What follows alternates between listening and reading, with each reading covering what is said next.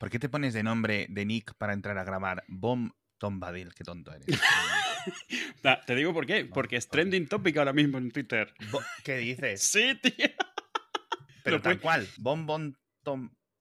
A ver, Tom, Tom Bombadil es, es trending topic. en- no lo voy a poner igual porque a lo mejor me, me persigue el, el state de Tolkien. Bueno, a ver, lo he buscado en Google ahora la gente. Bueno, bueno, bueno, bueno. Tengo-. Tengo, tengo, tengo estrés postraumático de 2001, ¿sabes? No, no, no, por favor. Esto de nuevo, no, por favor. No es el de la serie, no es en la serie, no sale, no, no. Os lo No, no, no garantizo yo que no, que no sale en la serie. Bueno, mira, mira, me viene muy bien. Tengo- tengo- estoy de una mala hostia. Estoy de una mala hostia, Eduardo. Me subo por las paredes, tío. Estoy, estoy de un- tengo un dolor de cabeza pinzante. Madre mía, tío. Ahora me como. Te, come- te comes una leche, te se te agria. No, no, no, no. O sea, me como a quien se me ponga por delante, vamos. O sea, Ah. puf, puf. Qué mala, qué mala, qué mala baba me ha entrado los últimos 20 minutos, además. En fin, eh, lo único que tengo ganas yo en esta vida es de ahora mismo que lleguen los viernes, ver el episodio nuevo de lo de los anillos del poder y, esperar al siguiente viernes, tío. Y ya está, es que de verdad. Es, es- es una tontería, bueno, ahora que lo dices, es una tontería, pero como estamos además en temporada, digamos, baja de otras series, yo es lo mismo, es cada dos por tres miro, ¿qué día es hoy? ¿Qué tenemos hoy? Nada, tres días quedan, nada, dos días quedan. O sea, de verdad estás contando los días porque el, el- el- el episodio es como el, mundo, momento alto de, de tu, de tu consumición de contenidos esta semana. Ay, ay, ay, ay. Joder, a ver, eh, de verdad, está muy bien. ¿Te cuenta cómo vi el primer episodio? No, hombre, no. Estaba yo en mi pueblo. En mi, en mi pueblo, de 50 habitantes, han puesto fibra. ¿Qué dices? Sí. Han puesto fibra. Eh, a mí me da igual que pongan la fibra porque hay una antena de 4G Que vayan. y, y- y ya te di- y lo he dicho muchas veces que la debo de usar yo solo. Antes que tenían esto de, ¿cómo se llamaba? ADSL, ADSL ADSL, rural. ADSL, sí. Vale. Eh, ¿Cuál es el problema? Eh, cuando llegué yo se fue la luz porque cayeron varios rayos. Uno causó un incendio y el otro causó una caída de plomos, tío. Entonces eh, quedaron las casas y la antena sin electricidad, con lo cual ni 4G ni 4G, ¿sabes? Porque digo, bueno, pues saco el portátil, el 4G y sigo a mi ritmo. No, no, no. Nasty de plástico. Así que nada, es, es eh, o sea, tenías, tienes, em, tenía, eh, no datos, eh, celular, conexión normal Sí. para hacer llamadas, porque hay otras antenas, obviamente, y se conecta y, y tal, pero no, de datos, no.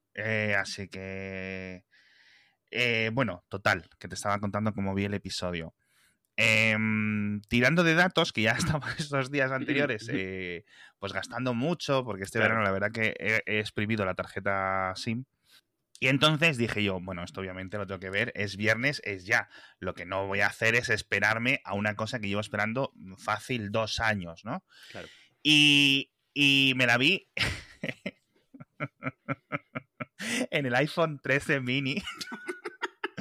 Los dos primeros episodios, tío, tirado en la cama, arriba, tirando de 4G eh, para verla. Y, y, joder, me lo pasé flipante. Lo que pasa que luego ya cuando llegué a Madrid, que bueno, tampoco mi tele es espectacular ni nada, es una tele 4K como la que hay en casi cualquier casa ya hoy en día. Pero ya poder verla en una pantalla grande. Sí, pero las caras ya son más grandes que un pulgar y cosas así. ya. Sí. Pero nunca, nunca, nunca me olvidaré que la primera vez que vi a, a Galadriel matando gente fue en 5,4 pulgadas, tío. Es, es decir, igual que siempre, igual que siempre recordaré que la tercera película de la trilogía de Peter Jackson la vi, eh, en vez de pillar entradas, eh, pronto, pues no, no se nos ocurrió. A los, los cerebros de adolescentes míos y de mis amigos no se nos ocurrió mucho. Y lo cogimos en un cine que ya está cerrado del barrio de Tetuán de Madrid, en una butaca pegada a la pared. O sea, yo me acuerdo esquina, estar sí. viendo a los Rohirrim eh, cargando, apareciendo ahí, y yo en un lago sin poder ver bien. Bah, tío, no me jodas, macho. Qué asco de, de- de vida. Y, y bueno, pero bueno, en, en general, obvio, pues es la serie esa, ya te digo, o sea, es, es- es espectacular, o sea, sinceramente. o sea, Mm. Yo tuve mis momentos de dudas con los trailers, ¿no? Sí. Y luego, vamos, se me quitaron a los cinco minutos. O sea, A mí lo que me quedó minutos. claro con los trailers y los pósters que sacaban es que bonita iba a estar, porque se veía que estaban Sí, currándose no. los disfraces, las, La... perdona, los trajes, las cosas, y, y esa parte la tenía clara.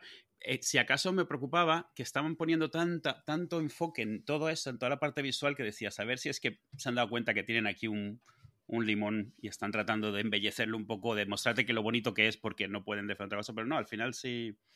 Y ya desde esos pósters, ya los que se quejaban ya se empezaron a quejar. Ya había gente que se quejaba que este diseño no podía ser de la época, que a ver si este que está mostrando va a ser una. Si, si tiene, tiene pinta de ser una enana, a ver si tiene barba, estas, estas cosas, ¿sabes? Todo esto. Ya hemos dicho aquí varias veces que nadie odia Star Wars tanto como los fans de Star Wars Sí. y nadie odia Tolkien tanto como lo- los fans de Tolkien. Mm. Eh, y además encima se ponen religiosos. Esto no es lo que él habría querido. Está Eso, eso es muy fácil decirlo tumba. cuando no está. Cuando no está la otra persona. Es muy, muy fácil. me hace muchísima gracia. ¿Te lo comentaba a ti ayer el otro día? No, no sé quién se lo comentaba. Me hace muchísima gracia el concepto de Tolkien Scholar, eh, escolar Sí, de Tolkien. sí, sí. A- Soy un académico de Tolkien. Eres un friki, eres un mierdas y no se te ha hecho suficiente acoso escolar. Ese es tu problema. Y es un problema que ahora, eh, porque tus compañeros de clase no estuvieron a la altura, ahora tenemos que soportarte los demás. Chico, que ya está, que ya está, ya está, relájate. Relax, por favor. Eh, estoy muy decepcionado con los fans. O sea, me Yo alegro también. mucho de no haber podido, Mm. de no haber estado en esa sección de hace 20 años, porque lo estuvimos comentando en la cuenta de Twitter de hacía falta. Madre mía, qué toxicidad. Y además lo mismo, tío. Liv Tyler recibió más palos que el resto de Claro, claro, por supuesto. no cambia la dinámica, tío. Es Mm. absolutamente increíble. Parecía que le habían asi- asignado a Liv Tyler el haber arruinado la franquicia y el no sé qué y el no sé cuánto. Chico, Sí. chico, relájate. Yo, a ver, es- yo creo que esa parte, esa, esa- esa es la que nunca entenderé. O sea, entiendo yo soy fan de un montón de cosas. Tú imagínate que, que finalmente alguien decida meter millones en algo que te gusta y que decidas odiarlo. O sea, algo que te encanta y a lo mejor no es exactamente como tú lo habrías hecho o como te lo imaginabas, pero aún así alguien está apostando por ello, aunque sea una versión que no sea exactamente igual, y odiarlo. Pero odiarlo, no, no que, pues lo veo, me hubiera gustado. No, odiarlo. Es que yo creo, es que yo creo que. A ver, por una parte, ¿vale? Hay fans que. O sea, no, no, no. Hay, hay dos tipos de antis de, de esta serie y de otras series. Están los fans decepcionados, por decirlo así, que son estos escolas. Esos yo creo que son pocos realmente, ¿vale? Se- se- te lo prometo, yo pienso que son pocos. Hay un montón de gente que se leyó esto a los 15 años, mira la Wikipedia un rato y dice, ah, esto no es así, esto no es así. Entonces, es más en plan, para presumir de haber leído un libro. Tío, me da igual, perfecto. Ok, ¿sabes a lo que me refiero? Sí. Em, pero, pero, lo que sí hay son campañas de, de- de troleo y de bots y de historias así, porque de verdad que es una absoluta locura. Sí, sí. Y luego, pues eso, pues dos o tres eh, realmente pues, eh, youtubers eh, que saben que da dinero, literalmente, saben Sí, que da claro. dinero El rage eh, este tipo de cosas. Entonces, cuando mezclas el que da dinero, tener una opinión y calzar temas y cuantos más vídeos haga, etcétera, pues realmente tienes un problema, porque no se diferencia mucho de, yo qué sé, de otros problemas que pueda tener la prensa en general, ¿no?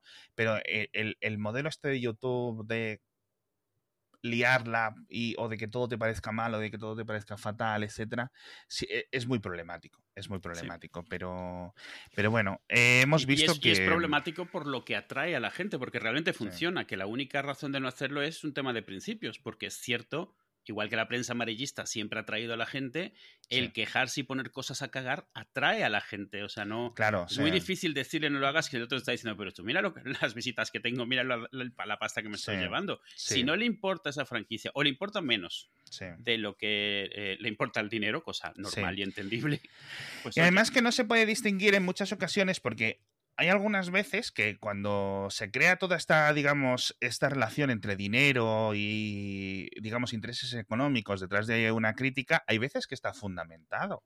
Sí. decir, eh, por ejemplo, con lo de las bestias de Harry Potter, ¿cómo es? Bestias fantásticas. sí, animales fantásticos. El problema es que no da dinero tampoco quejarse mucho de esto. Porque realmente, pues a lo mejor ese público no encaja. El público que va a ver esas películas no encaja con el público que ve esos canales de YouTube. Por eso cuando se consigue la, la cosa mágica es cuando metes Star Wars, cuando metes superhéroes, porque encaja. La audiencia que ve ese tipo de canales de YouTube y que está incentivada a verlos y que le aparecen los resultados y en los recomendados con la gente que ve esa serie. Por ejemplo, eh, Percy Jackson. Hubo Sí, una adaptación hace claro. poco que fue un desastre. No Sí, sí. hubo estos canales. Eh, se quejaron en Tumblr, pero se quejaron en, pues yo qué sé, en los foros donde... entes- Porque, ¿Por qué? Pues porque Percy Jackson, pues eh, tienes un- unos demográficos completamente diferentes Claro. que no están ahí. Em, hay mil adaptaciones de mil cosas que no reciben este tema. Lo hemos visto, por ejemplo, con lo de la rueda del tiempo. ¿Por qué la Mm. rueda del tiempo? Pues porque ni, los fans son tan numerosos ni los fans son tan jóvenes. La normalmente el, el lector medio de la rueda del tiempo ya es más mayor, ¿sabes a lo que me refiero? Y, y- y no, y no entran al trapo. eh, en cierto sentido, no, no, no confluyen esos puntos de interés económicos y, y, digamos, de crítica. Pero bueno, a mí la serie me gusta mucho. Yo, si quieres te- te- co- que comentemos un rato, la, la podemos comentar. Que en el anterior episodio te decía que no, que no tenía el cerebro para comentarla. Pero, pero bueno, por cierto, me dejas hacer spam, ¿no? De mi podcast. Sí, claro, haz spam. Hombre, sí, todo esto es una excusa para, es para darte una excusa. ¿Ah, sí? Ah, Sí. vale. Mira, me has puesto, me has puesto el balón votando. Eh, bueno, pues mira, te voy a decir una cosa. Haz tú el spam por mí. Venga, a ver cómo... Intenta vender el podcast mío. Que, que no sé si ya lo habíamos comentado, pero tienes un podcast con la gente de Fuera de Series, en el cual estáis específicamente viendo del Señor de los Anillos, no desde el punto de vista de un fan enfadado, sino todo lo contrario. Es súper refrescante en ese sentido, porque no estáis ahí a enfadados por lo mal que está, sino a, a- a- ver lo bueno que tiene y a, ver, y a comentarlo, incluso siendo conocedores hasta cierto punto del tema de Tolkien. Algo gracioso del podcast es que he aprendido un montón de términos en español que no los conocía, o sea, lo- los pelosos y estas cosas que yo nunca las había oído en voz alta de nadie, las había leído a lo mejor y eso, y era como, uy, está- está- están bien, son larguitos, lo cual es normal para ese podcast, y a mí me costó un pelín encontrarlos, eso sí, ¿eh? porque en el, en el feed que salía por defecto en el RSS salen todos los demás episodios de fuera de series, entonces tuve que ir un poco a buscarlos es profeso. Ahí no sé si hay algún truquillo Hay un feed los- RSS. mm, específico de este. Sí, a ver, el podcast se llama Universo Tolkien. Que cuando quieres promocionar algo, Edu, por eso los promos Ujú. las hago yo en este, en este podcast, macho. Exactamente. Eh, el podcast se llama Universo Tolkien. ¿Vale? Universo Tolkien, por favor. Tenéis que suscribirse. Buscarlo No, así y no como está- yo, que busqué fuera de series y digo, ¿pero Claro, qué es esto? ah, efectivamente, si es que donde no hay no se puede sacar. Y, y nada, la, la verdad que nos estamos pasando pipa después de cada... el se- le- los episodios se emiten los lunes, los viernes y los lunes nos sentamos y grabamos y emitimos directamente el lunes. Sí. Eh, está muy bien porque además lo hacemos en vídeo y lo hacemos en Twitch en directo, etcétera, por si hay preguntas de los oyentes, etcétera. Y además así dejamos esos dos, tres días para que todo el mundo lo pueda ver. En los episodios en los que, digamos, repasamos pues, lo que nos ha gustado más y menos del, del- del capítulo que acabamos de ver, no contamos nada de spoilers, más allá de a lo mejor alguna cosa que se pueda inferir de los libros, etcétera. Hablamos de curaciones. Y luego ya al final vemos un poco el tráiler del siguiente episodio y hablamos a lo mejor de lo que puede ser, etcétera. Con lo cual no os tenéis que preocupar por los spoilers, etcétera. La gente que nos haya leído este tipo de cosas, de, de qué es lo que puede ocurrir o qué es lo que no puede ocurrir. Es un poco como con la precuela de Star Wars. Al final sabes que Isildur coge el anillo y al final sabes Mm. que eh, ese niño se va a convertir en Darth Vader. Pero lo que tú quieres es ver el camino, que por cierto, esto nos viene muy bien para el tema de los spoilers. Porque aquí es una serie que todo el mundo sabe cómo acaba, igual que cuando ves una película sobre el Evangelio. Sabes cómo acaba, pero lo importante es verla porque esté bien hecha, ¿no? Claro. Que es una experiencia eh, que muchas personas deberíais de pensar más en ello. ¿Eh? Eh, cuando eh, porque hemos visto estos últimos días también hemos tenido algunos otra vez la, la conversación por ahí por chats y por grupos y por Twitter de lo de los spoilers y de gente que básicamente no quiere mencionar ni el título del episodio ni cosas así Sí. entonces bueno eh, la serie es espectacular el podcast está muy bien la verdad lo hago con tanto con Jorge Navas como con CJ Navas que son dos personas que llevan haciendo podcast pues desde el año Catapún Ujú. chimpún. Y una de las primeras personas que yo escuché en, cuando... Sí, lo habías mencionado, sí. Me compro un iPod. no, bueno, regalaron un iPod Touch a mi madre en el banco y digo, a ver qué es este botón que tiene aquí, ¿no? Y empecé a encontrar podcasts y aparecieron ellos entre, entre otras personas. Entre, entre la gente que comenta, la que os llega, porque lo tenéis mucho más interactivo, o sea, al final estando en Twitch os llegan comentarios. Hay gente que se pone muy exquisita con las referencias. No, hay sobre todo básicamente comentario troleo de plan, ah. sois os paga Amazon, ojalá. Estaría bien, ¿eh? Estaría bien. Em, pero y, de ese estilo, pero no hay nada en plan, pues Galadriel no hace esto porque no sé qué. Porque realmente, aunque hay algunas cosas que eh, se pueden argumentar al nivel del lore, etcétera, yo creo que la serie, al final, cuando acaben las cinco temporadas, va a salir bien del paso, porque las diferencias no son tantas. Y es más un, tema de ordenación de los, de los, de los, eh, de los sucesos, que realmente no le veo yo tanto problema, ¿no? Claro. Porque hay, problema. Es cierto que si estás buscando, vas a encontrar de qué quejarte, sobre todo el valor ah, que le pongas a que esto no debía haber sucedido aún, o sí. Sí que es cierto que están un poco siendo más flexibles en el tema de la línea de tiempo, pero yo creo que porque es que es la única forma de encontrar algo dinámico, si en los libros pasó durante 3.000 años, pues aquí lo tendrás que reducir un poquito. Sí, sí. Y es, es que, mira, tío, de verdad, las similitudes con la serie adaptación de Fundación son tantas. Claro, claro. Que es que es increíble. Primero, el señor de la banda sonora. Mm. Bill McReady, mi novio, por cierto, le viste el otro día que me respondió un tweet. Sí. Bueno, bueno, bueno, bueno. O sea, increíble. O sea, para imprimirlo. Em, además que un tweet de estos de shitposting que hago yo eh, de vez en cuando, en plan. y me hizo mucha gracia, tío. qué hombre más, qué hombre más majo. A mí ver McCreary me gustó mucho desde, desde Galáctica. Pues sí, que además que él eh, cuando me respondió me dice, no, es que era uno de mis primeros trabajos. A lo mejor él empezó a hacer bandas sonoras entonces. Sí, sí. Pero es que empezó tan por lo alto que yo pensaba que este tío llevaba 20 años haciendo bandas sonoras, ¿sabes lo que me refiero? Y a lo mejor, pero vamos, increíble. O sea, entonces, Bill McCreary hace la banda sonora de Fundación, una serie que también tiene el mismo problema. Son 30.000 años o 10.000 años, no me acuerdo cuántos años eran, si lo hemos comentado. Y pues claro, tú tienes que mantener o intentar mantener los mismos actores o intentar mantener una cohesión, porque si no la gente, los espectadores en Apple TV no saben, no puedes estar cambiándole los personajes cada dos segundos, ¿no? Que es un poco el problema que pasaba en los libros. Eh, en cierto sentido. Eh, a lo mejor te duraba un personaje tres capítulos. En los últimos libros ya duraban más. ¿Eh? Si recuerdas, luego la entrevista y tal, que mm. está el, libro y medio, es en plan, hostia, tú. si antes duraba la gente siete páginas. Y, entonces lo han solucionado adaptándolo y me parece, bueno, es que la serie, ya te digo, no tiene mucho que ver, no diría no tiene que ver mucho con los libros. Mantiene la historia de los libros, pero no va página a página. Claro pero, pero, que esto debería ser obvio ah, en cualquier cosa. Son medios mm. diferentes y se cuentan las cosas de forma diferente.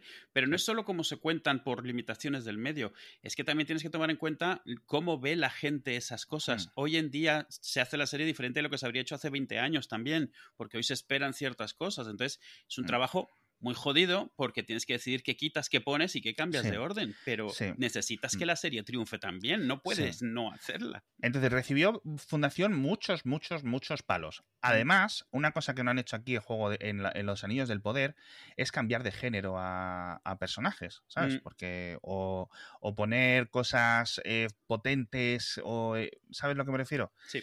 Y en, y en Fundación sí lo han hecho. Han cambiado algunos chicos que son chicas y cosas así. Ok, no hay problema, de verdad. Es que sin, sin mayor, sin mayor historia. Eh, yo creo que no todo puede ser 300, es decir, que es una adaptación, básicamente las escenas son el cómic y usan el cómic de Storybook. Eso no se puede hacer, por tanto. Yo creo que. ¿Cómo se llama el autor del cómic?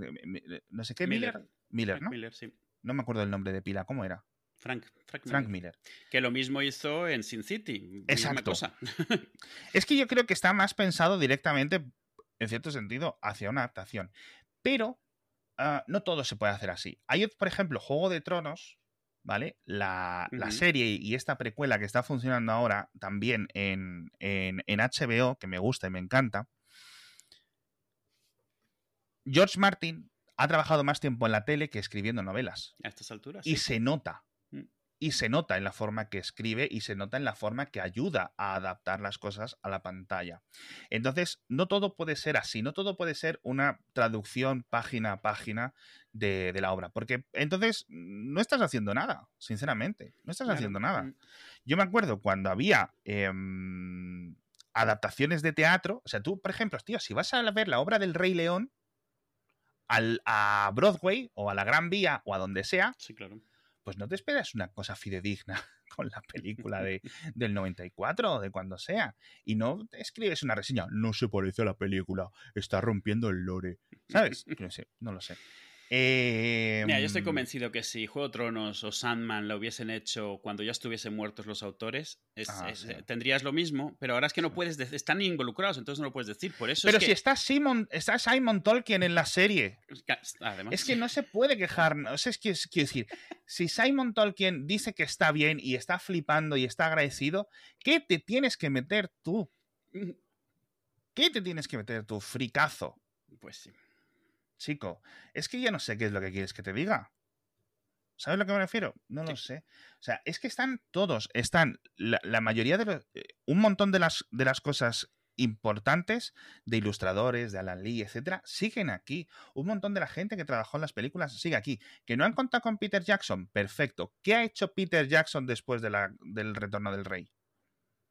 ¿Qué ha hecho Peter Jackson después del retorno del rey? Bueno, Eh, gra- gracias por matizar. Sí. Quiero decir, King Kong, ahí se queda. Eh, la trilogía del Hobbit, de nuevo, sin preparación Sí, sí. que- y, y una oportunidad perdida. Me gusta, me encanta. Nunca me pondría a destiparla, pero es como un 7, un 7 y medio, sobre un todo en 8. comparación es- con la trilogía anterior. Claro, eso es. Ese es su problema, que tiene una trilogía de la que, en la que comparar, ¿no? Eh, pero sí es cierto que teniendo un material tan potente, la adaptación no fue muy buena. Sí. ¿Vale? Es decir, a nivel de películas, creo que son mejores que como adaptación. Y aquí yo creo que la serie está a un nivel absolutamente bueno en todos los niveles. Igual que la trilogía original, ¿no? Totalmente. Entonces es complicado y, y- y que la gente se tiene que dar cuenta de, esa, de lo que comentábamos al principio. De esas dinámicas de provocación en Internet y monetización ¿no? de, de esa provocación.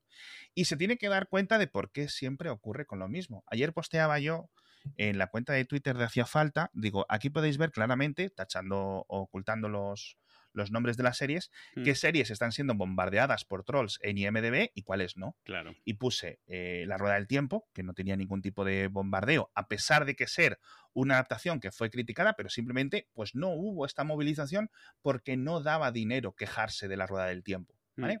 Luego creo que puse otra de La Casa del Dragón nueva, que yo creo que siendo un anime más o menos está funcionando bien.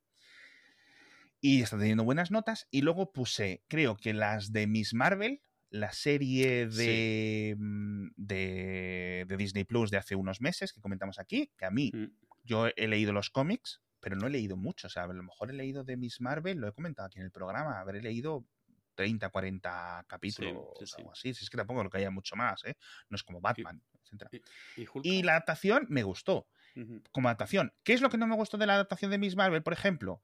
Pues que me estés contando cosas de Pakistán del 45, que me da igual, que quiero zombar, que quiero que te pegues. ¿Sabes lo que me Yo he venido a ver gente pegándose. Es que de verdad, es que nos separaron una noche de repente. Que vale, que me lo cuentas en el primer episodio, ok, pero que cada cinco minutos me cuentes, ¿hay los británicos que nos dividieron los países? Vale, que yo entiendo, pero no es para quejarme de eso. No me quejaría, simplemente me parecía excesivo el, ese rollo, ¿no? Pero luego como adaptación y como serie está guay. De hecho, creo que es la que mejor nota tiene en total de crítica. A pesar de. No, de críticos profesionales. Ah, vale. es decir, en plan, por encima de. Breaking Bad y cosas así. Hmm. En, en nota de, digamos, de audiencia, tiene una nota buena a pesar de un montón de ceros, tío, que tienes ahí. Ya. Ya.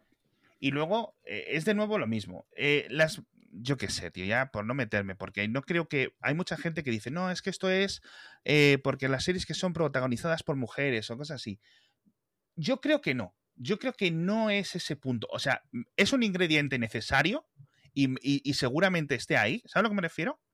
Es decir, si tú Miss Marvel es el jovencito Marvel y tienes un mico de 15 años dando vueltas y tal, la serie no recibe los mismos palos.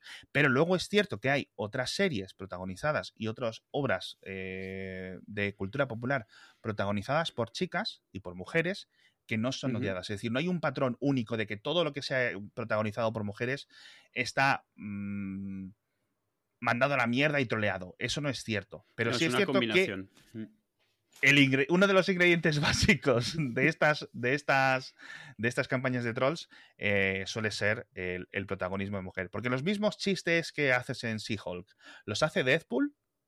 Sí.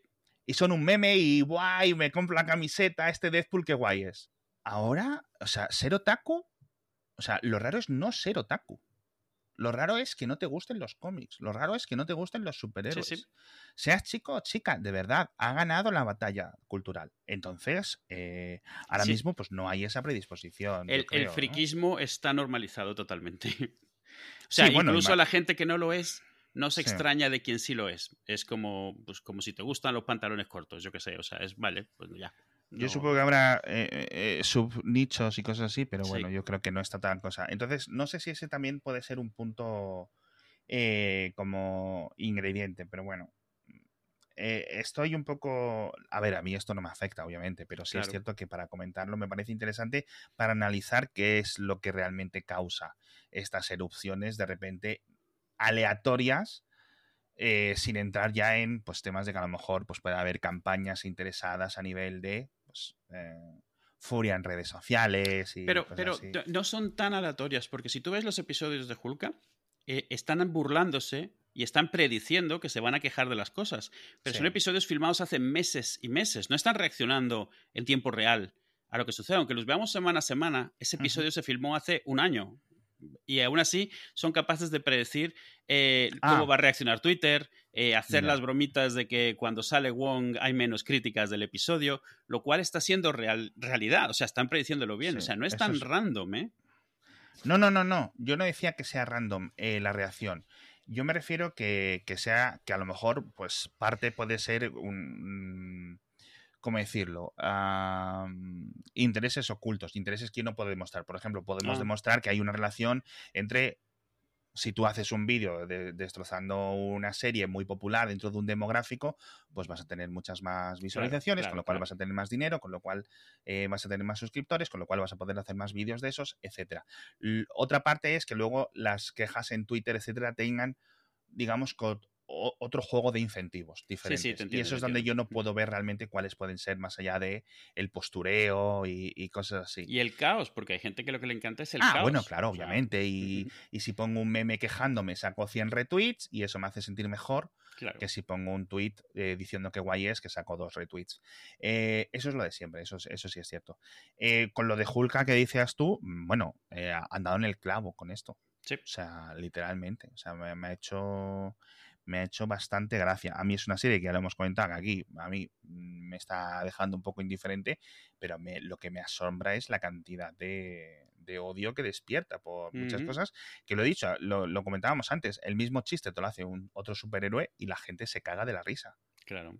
No sé, y no sé muy bien que se miren un poco cuál es la reacción, porque eso también ocurre, es decir, yo esto lo veo porque es Marvel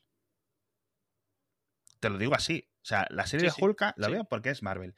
Si es la típica serie de yo que sé que es superhéroe de segunda, de DC, que echan la CW y es literalmente la misma serie, escena por escena, es que no la veo ni con tus ojos. Sí, sí. A ver, ¿cuántos episodios has visto de Stargirl? Bueno, cero. Exactamente. he, visto, he visto alguno de Supergirl. Sí. Porque la chica me parecía guapa, y luego dije, mira, chica, eres muy guapa, pero la serie no, eh, merece la pena. pues Stargirl lleva tres temporadas. No sabes ni que existe.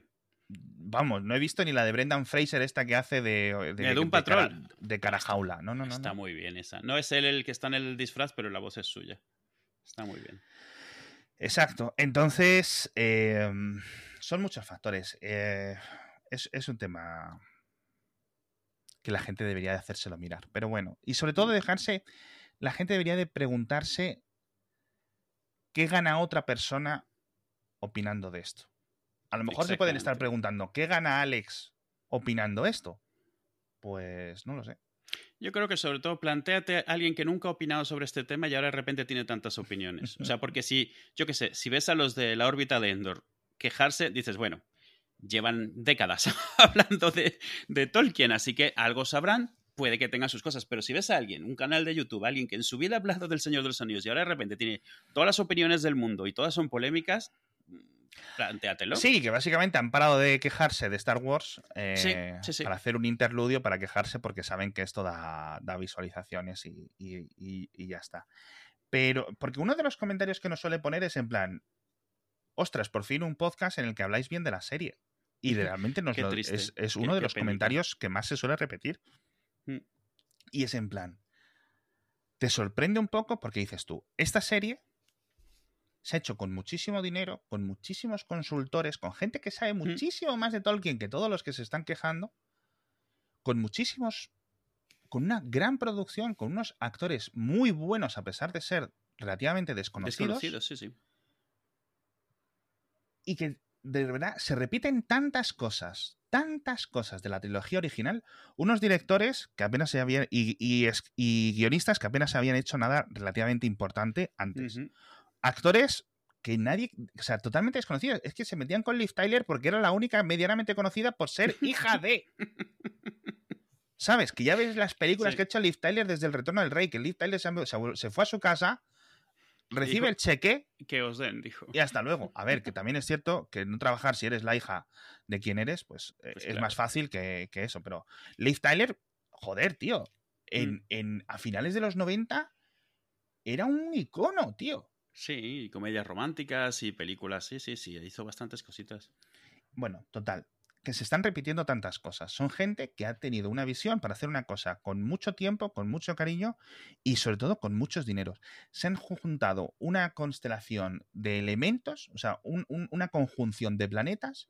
Funcionó con Peter Jackson en el, en- entre el 96 que empezó a hacerlo Sí. hasta el 99 que, o el 2001 que se emitió la primera película, funcionó con todo el dinero de Weta, con todo el dinero de todo, con todo el Sí. dinero, el apoyo de New Line Cinema. Es decir, y era Peter Jackson y, y Patricia Bowman, algo así, ¿cómo se llamaba el otro día? Básicamente, el papá y la mamá de la serie, de la trilogía, completamente desconocidos. Igual que en esta serie. Y yo lo veo y dice, es que es lenta. Hombre, chico, es que es una serie. Claro. Es que los ritmos son los de una serie. Sí. O sea, a lo mejor tú no te quejas de que Walter White tarde tres capítulos en recorrerse Albuquerque por, por quincuagésima vez y, y- y haz- y meterse en un laboratorio. Oh, no, es que esto es una experiencia cinematográfica que me cambia la vida. Breaking Bad. Ay, Dios mío, Breaking Bad. Que me encanta. O sea, yo ahora me he comido la precuela, la de Claro. Better Call Saul, Sí. vamos, con patatas, increíble. Que por cierto, cero Emmys, Cero. la serie, cero Emmys en cinco temporadas, o en seis temporadas, cinco temporadas. Con unos actores increíbles, con unas tramas increíbles, pero es lenta como ya sola la serie. Es lo que se disfruta. Pues aquí yo creo que también. Chico, si me estás contando siglos de historia, lo que no te puedes es quejar de que, oh, es que está todo mezclado y, oh, es que va muy lento. Tío, ¿qué quieres? ¿Que se pongan a pelearse Isildur y, y Sauron en el primer capítulo? ¿Sabes a lo que me refiero? Pero bueno, la gente, si es que lo vimos con los trailers, la gente venía dispuesta a quejarse. Ya venía, ya venía con, la- Em, con, con- con los memes ¿Cómo va a ser Sauron este si parece Eminem y ni siquiera ha salido? Yo creo que lo decía en el podcast este de Universo Tolkien. Os lo recuerdo, Universo Tolkien, amigos. ¿Cómo va a ser este Sauron si parece Eminem, no sé qué, no sé cuánto? Y yo decía, yo creo que es que, y me gustaría que Sauron no saliera ni en la primera ni en, y si es en la segunda temporada, que tampoco salga. Sí, que solo se vean sus efectos. Y que, y que cada uno que sale, todos piensen que ese es. cada uno, uno, tras otro. Sí, sí. Me gustan los personajes, lo comentaba en el último episodio, me gustan mucho los personajes que, digamos, de relleno en la serie. Porque le dan un misterio que va más allá de lo que ocurre en los libros. Es decir, me dan un poco ¿De relleno o los creados para la serie? los Porque- creados para la serie, Vale, vale, porque digamos que eh, en un destino, o sea, en una ruta de A a B, son los que te dan las curvas para decirte, bueno, pues vamos a ir por aquí, no sé qué. Eso está guay. Es que está guay, joder. Yo, la verdad, quiero si el, si el que más gusta es Sarondir y ese no existe en los libros y es protagonista, ¿no? Es, Bueno, el que más gusta, el que más odia, el que no sé qué. Yo, también es cierto. Si tuviera que quejarme de algo, es de que los es de lo de los, los elfos con el pelo corto.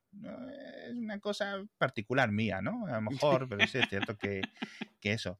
Em, yo imagino que poco a poco, o sea, el pelo corto, ¿sabes? Hay algunos con pelo más corto, otros con pelo más largo, pero en general eh, es, es, una queja boba, de verdad. O sea, es que es, es, una chorrada. Eh, ahora ha comprado los derechos en Bracer, ¿no? Se llama el grupo ese de entretenimiento. Y ha comprado los derechos de todo. Porque eh, Jeff Bezos, que literalmente lo compró él, a pesar de que el que firmaba era, era Amazon Studios o lo que sea, eh, el que dio lo que obviamente fue, fue Bezos a toda esa inversión millonaria. Y, y solo tenían los derechos de, de lo que tenían, de, o sea, entiendo que es del Señor de los Anillos. De los libros y de los apéndices. Y de los apéndices del propio libro. Y no sé si tenían también los derechos del Hobbit. Creo que no. Mm. Eh, y entonces ahora creo que Embracer ha comprado los derechos de todo. Ha dicho, a ver, ¿cuánto? ¿Cuánto? ¿Cuánto? Y, no le ha salido mucho más caro, porque el otros, los de Amazon, pagaron como 200 y pico millones por los derechos del libro, y estos han pagado como 300. Me estoy inventando las cifras, pero creo que no están muy, muy lejanas. Por todo.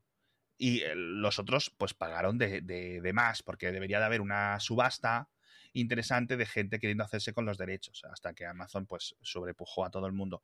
Eso es lo que yo me imagino que, Aunque, no, compró, no compró los derechos, compró la empresa que tiene los derechos, así que tiene los derechos directamente. Eso es, eso es. Así que, que ojalá, que a lo mejor ahora con Embracer, pues dicen, oye, Peter Jackson, dentro de cuatro años quiero una película de no sé qué. Venga, pues vamos a ponernos. Hmm. Me parecería perfecto. Coño, yo aún sigo Mm, por las noches desvelándome porque Guillermo del Toro no hizo lo del Hobbit. Porque yo pienso que si le das tiempo y preparación a Guillermo del Toro, que además está Guillermo del Toro, a ver, ha hecho cosas muy buenas recientemente, pero en esa época había hecho la, película esta de la Guerra Civil Española, El laberinto del fauno, etcétera. Le das un tiempo para prepararse el Hobbit, aunque fuese el plan inicial de dos películas, que eso es básicamente por hacer dinero, eh, yo creo que hubiera sido algo guay. Hmm. Yo creo que algo así. Ahora, si se tira un año trabajando Guillermo del Toro en la preproducción y luego decidís o se decide divorciarse y tenéis que meter a tenéis que traer a Peter Jackson que pase de ser productor a pase de ser eh, director y todo, pues al final sale medianamente mal preparada. Eh, aún así, eh, para mí, por ejemplo, la primera película de trilogía del Hobbit es muy especial y es muy buena. Y no solo porque trae un montón de las cosas buenas de la trilogía original, por los actores nuevos que mete. O sea, puedes ver un montón de los temas comerciales, por ejemplo, que los, que los enanos sean guapos o que los enanos sean delgados. ¿Sabes a lo que me refiero? Sí. Porque estaba claramente que alguien en, Estados Unidos, en Hollywood, le dice, hay que meter un fucker aquí, hay que meter uno que sustituya al Aragorn, que nos meta al público femenino. ¿Sabes a lo que me refiero? Igual que cuando meten a esta chica elfa, joder, se me ha ido el nombre ahora, Uriel, Muriel, Zuriel, a la que es la elfa pelirroja. Hostia, se me ha ido el nombre, ¿cómo puede ser? Tauriel. Tauriel, que es un personaje inventado, ¿no? O cuando rescatan a Legolas, porque dicen, bueno, a ver, ¿quién puede salir? Pues puede salir Legolas, puede salir Elrond, puede salir Gandalf. Dicen, pues todos estos los vamos a meter los de la trilogía original. Perfecto, me encanta, estupendo. Pero los enanos pues tienen sus cositas y aún así les quedó muy bien. Las canciones excepcionales por encima mm. de, lo que son los libros. Da una experiencia mucho más embebida. Metieron los apéndices también de una forma relativamente inteligente. Eh, ¿es, la, ¿Es el Hobbit adaptado? Pues no, no, no es el Hobbit tal cual, pero hay un montón de cosas disfrutables, ¿sabes? Así que la verdad es que mm, no me arrepiento de que la hayan hecho. Se podía haber hecho un poquito mejor, pero bueno, con los Anillos del Poder sí pienso que se podía haber hecho Tampoco, hasta que no acabe no te sabré decir. Pero, pero, dicho esto, dicho esto, y me vas a permitir, mira, voy a sacar el móvil, voy a sacar el móvil, tío, y, te voy a sacar unas notas, porque... Y con esto acabamos el podcast, porque sé que te tienes que ir en un ratito y a mí me está empezando ya el dolor de cabeza a causar migrañas. Está volviendo. Estoy acabándome de leer La Comunidad del Anillo.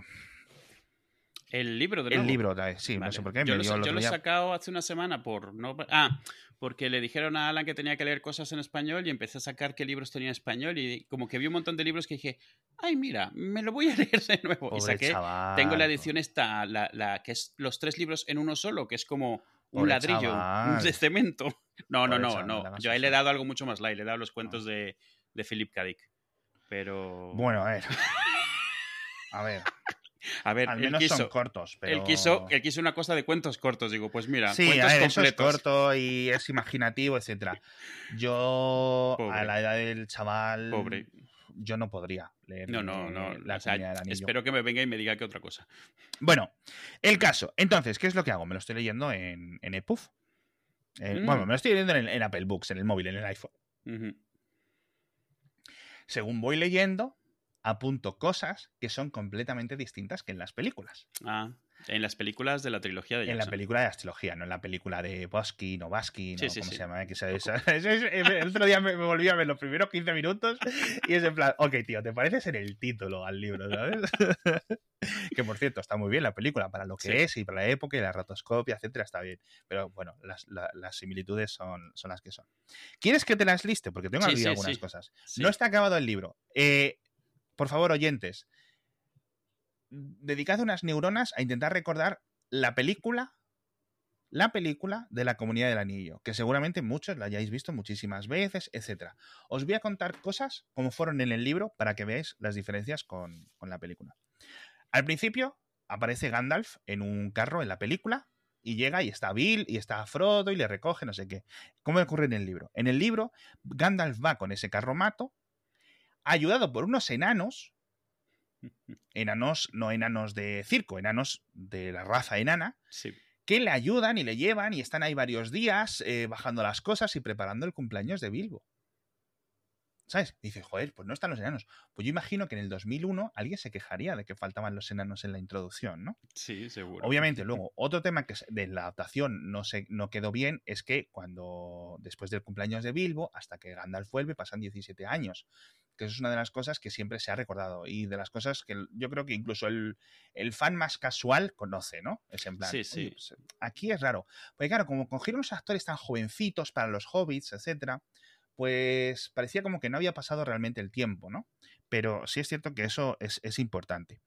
Eh, cuando vuelve Gandalf, Gandalf le cuenta constantemente, varias veces, tanto en el concilio de Elrond como durante la visita, cómo capturan a Gollum, cómo lo captura Aragorn, cómo lo están persiguiendo durante meses Mm. hasta que lo encuentran, etc. con la ayuda de los elfos, incluso. Incluso, o sea, Gl- Glorfindel, que es uno de los personajes que quitaron del, del- del- del libro, Es está metido ahí, en ese, en- tanto en la captura de Gollum como en otros elementos de, de- de la trama, ¿no? Sí, que es luego- lo que se quejaban que a Arwen le habían dado parte de lo de Glorfindel. De lo de Glorfindel, que también te digo una cosa, mm, no se hubiera distinguido mucho. Pues, Eh, le pide a Frodo, Gandalf, que se vaya pronto. Y en la peli, ¿qué es lo que ocurre? Coge la primera mochila que encuentra, el anillo, se lo mete en el bolsillo, el bastón y sale pitando por la casa. Hasta luego, buenas tardes, me voy ya. O sea, no apagó ni el fuego. Se dejó hasta el router encendido, Frodo. ¿Qué es lo que ocurre en el libro? Está meses, está meses preparándose para irse Frodo de su casa. Primero, porque la acababa de heredar. bueno, hace unos años la acaba de heredar. Y segundo, porque la tiene que vender.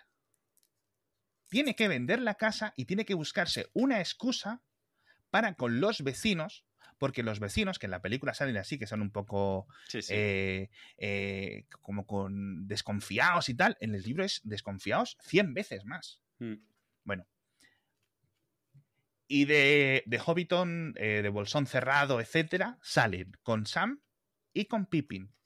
No solo con Sam, Sí.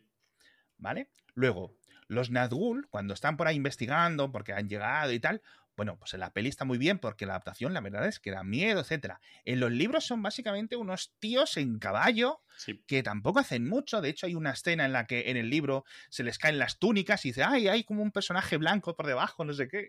¿Sabes lo que me refiero? En plan, son en plan tíos a caballo, básicamente. ¿Sabes lo que me refiero? Un poco más un son, zombie a caballo. son chungos a caballo, sí. Chungos a caballo. Un caballo negro, etcétera. Un caballo eh, poseído por eh, cosas demoníacas, en cierto sentido. Creo que lo explica Gandalf, ¿no? Porque le pregunta a Frodo en el libro.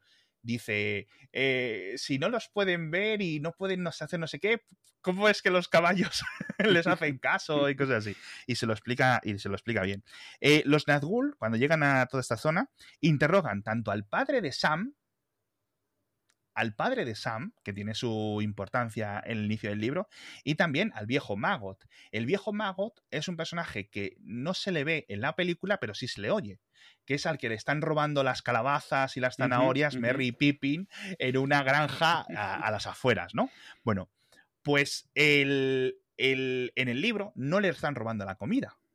Cuando llegan a la casa del viejo Magot con su granja, etcétera, el viejo Magot a Sam, a Pippin y a Frodo les invita a comer. Y comen con ellos y cenan con ellos y con toda su familia y no sé qué. Y les habla de que han venido los Nazgûl y que no sé qué, no sé cuánto. ¿Sabes a lo que me refiero? ¿Esto es una diferencia como para rasgarnos las vestiduras? No, es gracioso. Es gracioso porque es una adaptación y en la película queda muy bien. Claro, lo que pasa es que en el libro, claro, el libro es mucho más relajadito porque Es que el estás libro- ya desde el principio con la idea de que todo tarda mucho porque aquí no hay coches. Todo Sí. tarda mucho, días y días y días. Entonces, vale. En la peli no pueden darte esa impresión de que todo tarda mucho porque Sí. te duermes. Todo Sí, tiene que pasar rápido. Sí. Hay un capítulo que se cruzan con los elfos. Esto creo que sale en la versión extendida. Sí, en la versión sale. extendida ven pasar unos elfos ahí como con lin- que, que- que están iluminados como con, con luz ultravioleta, ¿no? Por decirlo así. Y en la peli, o sea, perdón, en el libro, se paran los elfos a hablar con Frodo.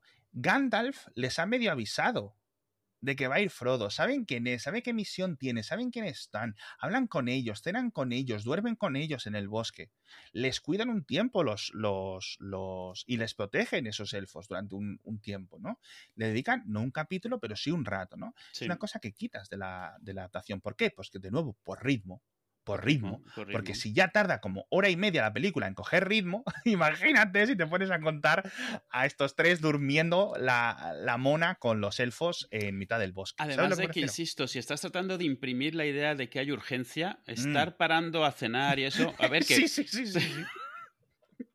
Si es que el libro, es que aquí queremos mucho a Tolkien, pero hay algunas cosas que no hay por dónde cogerlas. Eh, en el sentido de que es un libro relajado, es un libro, a mí me, a mí me encanta, a mí me encanta, Ujú. pero hay, hay, corcha- hay cosas que dices tú, esto como película, pues no encaja. Sigo. Obviamente todo lo de Tom Bobadil, ¿vale? Obviamente todo lo de Tom Bombadil por completo, excepto, está... excepto los ponis. Porque los ponis sí los tienen luego. Sí, sí, es verdad, es verdad. El pony este Bill, es de mm, es del amigo Tomás. Eh, que es bastante interesante por lo que cuenta y tal, pero que realmente no añade ni deja de añadir a la historia y lo de la mujer, etcétera. Otra cosa que quitan porque está encajada dentro del tema de Tom Bobadil, lo de los tumularios. Claro. es decir, literalmente eh, tienen un encuentro con unos espíritus, unos espectros raros que les dejan medio en trance Mm. Y ahí, cuando les atacan, etcétera, es cuando encuentran las espadas. Sí. Yo me acuerdo mucho de la parte de los túmulos porque es una palabra que en mi vida había visto. Bueno, yo no la he visto tampoco. yo- no, no, y no la he visto nunca fuera de eso. Sí, sí, sí, sí, sí, sí. Entonces yo, vamos, yo tuve que ir a buscar un diccionario, me quedé igual con la descripción y he Hmm. dicho, bueno, siempre Sí. pensé que era pues una traducción creativa de algo, pero Sí, bueno, sí, lo- sí. tampoco es muy distinto. Yo es que estoy, disfrutando apuntando todas estas cosas. Aún me queda un montón, ¿eh? Tengo aquí notas vamos, para un- a un rey. Sí, y ahí, es donde, de ahí es donde pillan las espadillas que tienen, sí. Exacto. Eh, se salvan. Les salva, otra vez, les acaba de salvar Tom Bobadil. Y ya les dije, venga, vamos para Bri y tal. Llegan a Bri. A ver si me estoy saltando algo, ¿no? Eh, para, pa, pa, para, para, pa, pa, pa, pa, para, pa, pa. Al pony pisador. Espera, es que me estoy saltando una cosa que no me la he apuntado aquí. Ah, sí, perdóname. Perdóname que me he saltado bastante. Eh, se cruzan con unos elfos de Finrod y todo esto. Lo de la comida de, en la casa de, y en la granja del viejo Magot, etcétera. Y es el viejo Magot el que les lleva hasta el embarcadero. Ujú. eh, ahí de- de- dicen, comentan, hostia, creo que los Nazgûl nos están, creo que le he visto a la, a la cima de una loma, no sé qué, no sé cuánto, pero no se van corriendo al embarcadero en plan que me persigue, que está el caballo a un metro y medio de mí. Van al embarcadero tranquilamente. Mm. De hecho, se cruzan con un caballo que viene de frente, alguien que viene a caballo tranquilamente, etcétera, mientras ellos van en el carro con el viejo magot, etcétera, y se piensan que es un Nazgûl y es Merry. ¿Sabes a lo que me refiero? Es Sí, sí. Merry que había, se había adelantado y les estaba esperando. ¿Por qué Merry está por delante de ellos? Porque había ido a prepararle la nueva casa de Frodo. Que esto es una cosa que es que literalmente está totalmente ignorada. Frodo vende su casa, la casa de la. de la que. de, su tío. Sí. Bolsón Y- cerrado. El- la excusa que dan todos los vecinos es que se va a mudar a donde era la familia original de Frodo, de él, digamos, a esa parte de la familia de, la, de su padre y de su madre, de Drogo. Drogo se llamaba el, el- Sí, el padre, Drogo. ¿no? Drogo, qué nombre. Eh, que se habían muerto o algo así, ¿no? Y. y mm, y de voy a, voy a volver por esas tierras y tal. Me ha aburrido de estar por aquí por Hobbiton y me vuelvo para allá. Entonces, literalmente se compra una casa para darle más realismo a esa para fuga. credibilidad a la excusa. Exacto, exacto. Entonces va Merry por delante con otros hobbits randoms del pueblo para prepararle la casa. Para nada. Para nada, porque pa' llegan, nada. duermen una noche y se piran. Sí. Es increíble. Bueno, o sea, el hecho de que se compre una casa, todo eso obviamente pues no sale.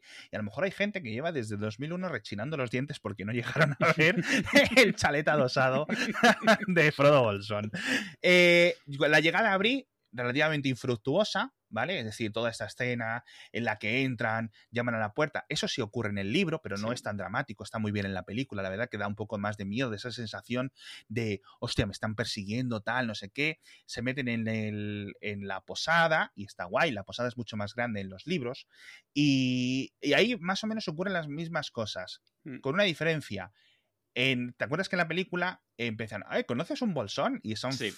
Merry y Pippin los que la lían, ¿no? Sí, sí. Es ah, sí, Frodo. mi amigo. Es Frodo Mm. el que se coge tal chuza que desvela su nombre real y le tiene que sacar eh, y se pone y se cae del, del anillo y le tiene que sacar de una esquina que es de donde ha salido, le, le coge Aragorn Trancos. y tal. Y bueno, sí, claro, por entonces es trancos, etcétera. Mm. Pero me hace mucha gracia porque de eso sí que no me acordaba. ¿eh? el que se coge la chuza, el Frodo, y revela, digamos, su, su coartada. Me hace mucha gracia. Eh, Es que no por son ejemplo. Ellos no son profesionales, son amateurs todos. Sí, la salida de Bri a- en la película salen y hasta de repente están, les atacan los Nazgûl por la noche a las, a las almohadas, que eso también ocurre en los libros Mm. eh, de una forma bastante similar, y salen. En el libro, la salida de Bri y los dramas que hay en Bri, que si un vecino, que si me ha mirado mal, que si no sé qué, que si no sé cuánto, y de verdad, es un drama, que son como 20 páginas para salir de Bri, tío, que en la película ni ocurre. Por eso, una buena adaptación en este sentido, porque tampoco tienes por qué contarlo, ¿no? No, no, coge. ¿Qué cosas avanzan la historia? Vale. Sí, pues Todas las demás, fuera. y de es. estas, ¿cuáles dan sensación de urgencia? Eso vale, es, pues estas. eso es, eso es. Mm. Luego, por ejemplo, los Nazgûl, en la cima de los, en la cima de los vientos, ¿no? Creo que se llama en español, eh, les detectan, pero no porque los hobbits sean tan tontos para ponerse a cocinarse unas pancetas eh, con el fuego al- a la vista, sino que, por lo visto, pues, eh, si no recuerdo mal, eh, había estado Gandalf ya por la zona y les estaban persiguiendo y más o menos, pero bueno, luego el ataque más Sí, o que menos ya sí tenían ocurre. fichado el sitio. Sí. Sí, les ocurre, se intentan escapar, pero les pillan, les atacan y, y se lleva el, el picotazo de la espada de, de Morgul Frodo. ¿Qué ocurre en la película después? Vete a cogerme las hojas estas de por aquí, que Sí. se las meto con los dedos chupados en la herida, a ver si le curan, porque está Frodo aquí que se está yendo. Lo de las hojas sí ocurre, en las... eh, Kingsfoil. acuerdo- eh, Sí, ¿cómo- no Pues me sí. acuerdo cómo era en, en español el nombre de la planta que le, que le puede Acelas, acelas en Acelas. curar. Acelas. Que, que claro, le- Se te quedan grabados los En nombres. el libro, en el libro, claro, en el libro son cuatro páginas dedicándote a la historia de la planta, tío. Claro, ¿Qué quieres claro. que te diga? Dime que es perejil mágico y ya está. Tolkien otra cosa no, pero para digresiones de Sí, sí, sí. paréntesis de un capítulo entero, mm, vamos. Que en, el- en la película aparece Arwen y dice, montate en el caballo que te llevo ahora mismo a, a- ¿Cómo se dice? O sea, literalmente se me ha ido el nombre. A Rivendell. A Rivendell. a Imladris, dice, te ve- vente que te, montate en el caballo que te llevo. En los libros, ¿qué es lo que ocurre? Le pinchan ese y están 10 o 12 días, además que lo cuentan, dice, hace 10 días que me picaron y están deambulando, intentando seguir con el camino con Frodo medio muriéndose, que lo llevan, lo llevan encima del pony, porque no puede andar el pobre hombre, 10 días aquí medio muerto, hasta que al final los encuentra Glorfindel, que esto es una de las quejas que no es Arwen el que lo lleva. Pero es que tampoco te pienses que lo lleve Glorfindel, porque entonces cuando lo, lo montan el caballo de Glorfindel, que es un caballo mágico, súper rápido y no sé qué y tal, eh, les atacan los Nazgûl, eso sí ocurre, pero va Frodo solo en el caballo. Es decir, no va a los lomos con Arwen ahí sufriendo, no, no. El caballo le ponen en pelota automático, le dicen, tira, tira y vete. Porque Glorfindel y Aragorn se ponen a pelear con los Nazgûl. Eh, rápidamente, al final los, los, asustan, no sé qué es, los, los, rechazan, por decirlo así. ¿Vale? ¿Qué más cosas? ¿Qué más cosas? Eh, y entonces, cuando llega allí, Tú recordarás en la película que se pone Arwen a hacer un encantamiento y crece el río. Los famosos caballos, los elfos del, agua, sí. En el libro está mejor explicado, primero, que eso ocurre automáticamente porque tanto Elrond como Gandalf son los que invocan esa subida de la riada. Además, mm. cuentan con bastante detalle que el río se pone lleno de sangre porque han matado los caballos. y imagínate los litros y litros de sangre que tendrá un caballo, ¿no? Pues imagínate cuando digo que dejar el río. Eh, eh, me, hizo un poco bastante gracioso. durante la persecución, por cierto, es cuando se quitan las capuchas los Nazgûl, no sé si por el viento de la carrera o lo que sea, pero Frodo cuenta, o sea, en el libro cuenta como Frodo les ve unas figuras blancas debajo de las capuchas, no sé qué, no sé cuánto, tal. Y, luego, obviamente, pues una vez que llegas a Rivendell ya está un poco más establecido, ya ha superado esa urgencia, etcétera, pero de nuevo es extremadamente largo todo el tema del concilio en, los libros. Sí. Y además de que no estaban allí por la, estaban allí por varias razones todos ellos. Ah, sí, sí, sí, parte de la comunidad. Claro, parece que Elrond ha enviado unos telegramas y han aparecido todos ahí de repente y en el libro pues no están así. Hay un montón de gente que está ahí de casualidad. De hecho, Bilbo parece que está ahí, que se fue de la comarca y que volvió. Hmm. Bilbo se ha vuelto a ir a la montaña solitaria, ha estado allí con los enanos, ha vuelto ya aburrido de estar tanto tiempo. Y, está de repente otra vez ahí porque dice que se come muy bien y que aquí nadie me molesta, aquí estoy yo escribiendo, ¿sabes? Lo usa como de, de, de spa, usa Rivendell de spa. Sí. Y ya está.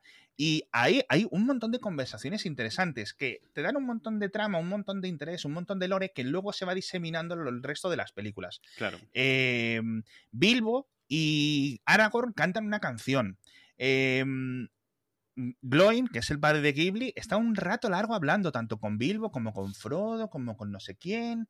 Eh, hay un montón de conversaciones también con Boromir, que de nuevo, que luego va saliendo como con flashbacks, en, incluso en las dos torres y cosas así. Es decir, eso de adaptación, de coger un pestiño, que a lo mejor le tienes que haber dedicado 45 minutos con un trillón de personajes nuevos, en las películas está súper bien adaptado. Entonces, porque sea diferente, porque sea contrario al lore, no significa que sea malo. Y eso es un poco lo que te quería, lo que te quería explicar, porque eso es una adaptación. Eso, es, eso, es, adaptar, o sea, literal. Y, me da mucha pena porque se me había olvidado casi todo esto. ¿Sabes por qué se te había olvidado? Porque las películas están tan bien adaptadas que se han vuelto en la cabeza de la gente la historia original. de hecho, tú ves a estos que se quejan de que eh, eh, este detallito no es exactamente igual y los comparan contra las pelis. Ah, porque en la cabeza de un montón de gente las pelis son la adaptación canónica de, del Señor de los Anillos. Y entonces eh, se han vuelto la historia original. Mm. De, hecho, ves subpeleas en los foros de los que se quejan porque algo no es de esta manera y llega el otro y dice, pues es que ahí sube gafas. Es como lo ha hecho en la peli. ¿Sabes? En fin. Y, luego ya, ya no voy a aburrir más, que además llevamos una hora de grabación y esperamos que hay un montón de cambios. Y simplemente es para esto. Lo podríamos haber hecho con Fundación, este ejercicio, por cierto, con la serie. Sí. Pero. Yo lo hice, yo lo hice con Sandman. Bueno, lo estoy haciendo con Sandman porque me la estoy leyendo al mismo tiempo. Bueno, no, ya, ya, ya, casi me la he acabado. Pues vas mucho más rápido cuando tienes todos los tomos enfrente. Sí. Pero, pero, y es guay ver. O sea, no para quejarte, sino para ver o sea, a mí lo que me, parece interesante es tratar de entender cómo han elegido qué es lo que ponen, cómo han elegido cómo lo cuentan y qué cambian de orden y cuál era la prioridad. O sea, es lo que decíamos ahora, en, la pelis en las pelis de Jackson necesitabas transmitir un sentido de urgencia. Hay cosas que no puedes hacer cuando algo es urgente. O sea, y menos en una peli. Una serie puede que, pero una serie, en una peli no. Entonces, ¿cómo has quitado todo eso para poder transmitir el mensaje que quieres transmitir? Cuando tienes un libro que no tiene límite de tamaño, pues sí, te puedes, te puedes largar durante 20 páginas a contar el aspecto que tenía la sopa que se estaba comiendo. Pues no pasa nada. Pero en una serie no, porque tienes que ver a la gente moviéndose. Si es que hay urgencia, no se puede. Pues es lo mismo. Y, y en el de Sandman es igual. Es como ves qué cosas han quitado porque ya no aplican, porque ha cambiado mucho la época, porque las referencias no se entenderían, porque son referencias a cómics que aquí han querido separarlo completamente. Y a mí me parece muy interesante, sin desmerecer si es una buena eh, o mala eh, obra en sí misma. Hmm. Y, que en este caso lo es, tanto en la serie como en la pelis, en las pelis canales como en la serie de Sandman. Pero, oye, a mí me parece también un trabajo durísimo, o sea, súper complicado decidir qué es lo que cuentas y qué es lo que no. Y mientras lo haces, saber que a alguien le va a joder lo que has quitado. Y, se va a quejar de ello, y a lo mejor se va a quejar mucho. Y Adaptaciones. Hmm. A mí me gustaría ver una adaptación página a página de, la comunidad del anillo en general o de cualquier cosa. Eh, simplemente por tener como la referencia, pero creo que nunca va a ser mejor de mi, que lo que tengo en mi imaginación. Claro porque es totalmente subjetiva. Es decir, a mí me gustaría ver, o sea, a mí me dices que no ahora ser el grupo Embracer este dice, vamos a rehacer la trilogía. ¿Por qué? Lo vamos a hacer en 10 temporadas de serie. Le vamos a dedicar 25 horas a cada libro. Así, claro. Y, no te preocupes que va a haber 6 episodios exclusivos de Tom Bobadil. pues a lo mejor lo que ocurre es que son tan aburridos que nadie ve la serie. A ver, o sea, ¿tú te leías las canciones enteras en el libro? No. Pues ya está, ya lo tienes. Tú mismo te has adaptado el libro. Pero eso se puede hacer, eso se puede hacer porque eh, eh, puedes hacer otro tipo de canciones o puedes hacer algunas canciones y otras que no. Pero sí es cierto que. Pero es eso, ya estás adaptando, es a lo que voy. Es, o sea, incluso tú cuando lees vas adaptando en tu propia cabeza. Hay cosas que vas leyendo y empiezas a leer más rápido y más en diagonal porque no te está interesando esa parte y es un coñazo y no, no está aportándote Mm. nada. Eh, eh, Es, es algo que pasa. Es- esto lo único que es es ponerlo en otro medio y dejarlo para que todos lo vean. Y ahí es donde empieza. Sí. eh, En fin. Donde hay opiniones. Que si queréis un podcast de una hora de dos gente, dos viejos, eh, hablando del Señor de los Anillos, eh, seguramente nadie lo haya pedido nunca, pero lo habéis llevado. Ahí lo tenéis. Eh, Lo peor es que es porque me he puesto ese nombre en el chat que ni siquiera sí, era de lo sí, que quería hablar. Sí, que yo no sé, yo no sé ni a qué venía a hablar hoy, además, es verdad, pero. Yo tenía, No, no. tenía mi listita de cositas. Vamos a hablar de esto, esto, un poquito de esto. No, no, de, no a todo. No a todo. Hala, os jodéis. Un abrazo.